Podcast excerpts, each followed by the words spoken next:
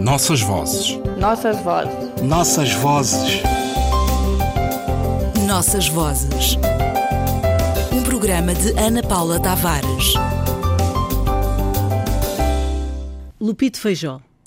Este jovem nascido em Malange, mas não por acaso, crescido no avesso de Luanda, no Cazenga, ao pé do Embondeiro Grande, tem uma tradição de família para nos contar e um pacto com o verso que não para de nos surpreender, desde que ainda antes dos 20 e à força de conviver com mais velhos, e que novos eram, azedos do álcool e da vida, nos propunha que o escutássemos entre o ecrã e o esperma, já a derrubar o banco de quem se tentava sentar no complexo corpus da literatura angolana, com as suas voltas no tempo e do tempo.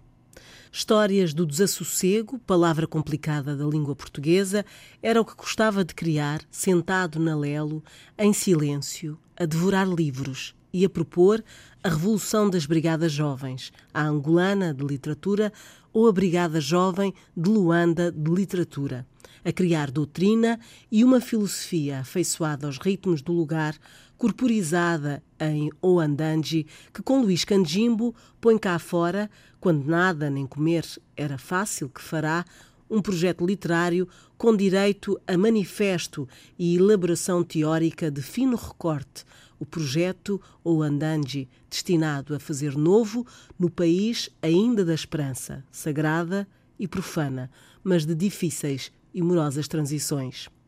De poesia enchiam os jovens aquele quartier de Luanda, que não era latã, mas muito africano, com sua memória de escravos guardados ali bem perto e outras inocências perdidas em conspirações antigas e outras novas que ainda mal se podiam adivinhar. Muito jovem, que jovem era o menino de nossa mãe, tinha consciência de que entre a memória e o esquecimento, fronteiras muito finas de pólen espesso tendem a insinuar-se e a passar ao presente, à desmesura do presente, sem a compreensão da palavra antiga, anterior, fundadora. Por isso, desata a escrever e dá conta, antes dos especialistas em literaturas, que uma nova geração, feita de elementos muito novos e outros já nem tanto, nos anos 80 do século XX, tinha uma maneira de ver o mundo, de dizer Angola e escrever poesia. A geração das incertezas, a geração dos novíssimos, passou a caracterizar, a partir dos textos de Lupito no Jornal de Angola e da publicação de No Caminho Doloroso das Coisas, essa dolorosa caminhada de quem, ao discurso da vida, da incompetência e da cedência, preferiu sempre procurar o novo, o incômodo, forma de nomear em voz alta a poesia e aprofundar as suas lógicas até ao osso.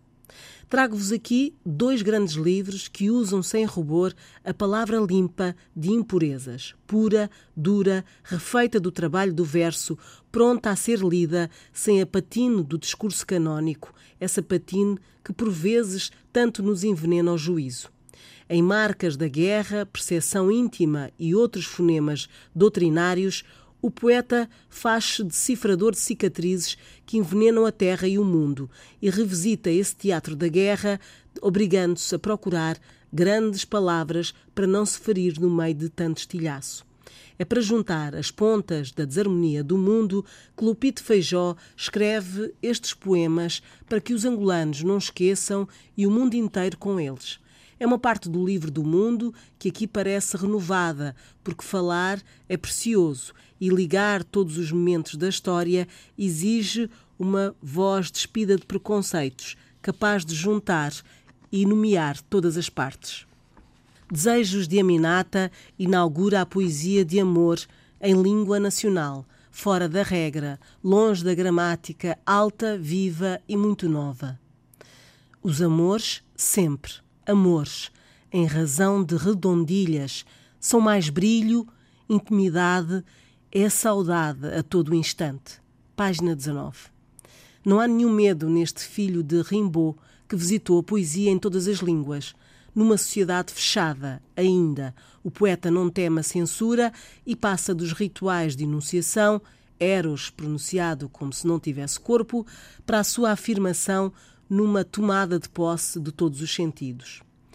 Voo rasante, deslizo raso nas propostas do teu corpo desnudo, aparente, mas só aparentemente ao avesso. Solicito aos sensores a dinâmica do ascensor.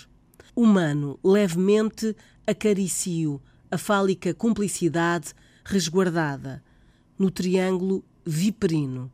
Então, este anjo de asas esferovíticas, de mansinho voando, retorna mítico à lavoura carnal. Página 23. Aqui se encontra tudo: a viagem, o descanso, a ternura a reclamar uma precisão de estilete iluminado. Nada nos ruboriza, e isto porque cada explosão do poema é feita na exata medida da beleza e no sentido alargado do signo. Atento, desde sempre, às falas do lugar, o Nossas Vozes traz-vos hoje o poeta e o novo livro Reuniversos, escolha do escritor com o olho crítico do especialista para uma memória futura, que tende a ser adiada. Leiam, se puderem, a entrevista do autor ao Jornal de Letras, publicada em Lisboa na passada quinzena. Aí se discute legitimidade, propriedade intelectual, escolhas, percursos, línguas nacionais e a língua portuguesa, para nossa informação e benefício. Nossas vozes. Nossas vozes. Nossas vozes. Nossas Vozes. Um programa de Ana Paula Tavares.